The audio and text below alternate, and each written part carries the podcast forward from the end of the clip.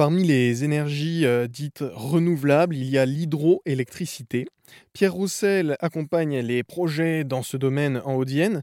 Est-ce que selon vous, en France, par rapport euh, aux différents euh, terrains qu'on a de manière générale, l'hydroélectrique, est-ce que c'est un domaine énergétique qui a du potentiel? Est-ce que c'est un domaine énergétique à développer? Alors, nous, la stratégie régionale de l'État en Nouvelle-Aquitaine, c'est que oui, il y a encore du potentiel à développer dans, notre région, euh, que ce soit sur l'optimisation des grands aménagements, hein, puisque en hydroélectricité, euh, c'est une technologie qui nous permet de faire toutes les gammes de puissance. Hein. Les plus grosses centrales hydroélectriques, les plus grosses centrales électriques du monde sont hydroélectriques, et on peut faire aussi des toutes petites puissances de, quelques kilowatts.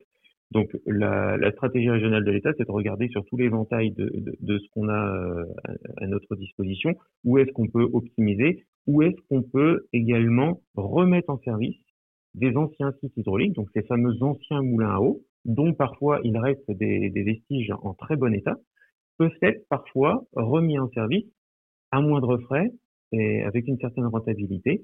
Donc c'est tout cela qu'on qu doit, regarder. Donc oui, il y a un potentiel de développement, c'est bien, l'objectif de, la stratégie et c'est l'objectif aussi de, mon poste que de regarder et d'expertiser ce, potentiel de développement et de voir euh, bah, pour faire aboutir les, projets les, les, plus rentables et les plus prometteurs et les plus intéressants sur le plan énergétique tout en respectant évidemment les autres enjeux qui peuvent être de nature environnementale ou patrimoniale, par exemple. L'hydroélectrique, une énergie euh, verte, donc euh, prometteuse, selon Pierre Roussel, chef de projet développement de la filière micro-hydroélectricité en Haute-Vienne.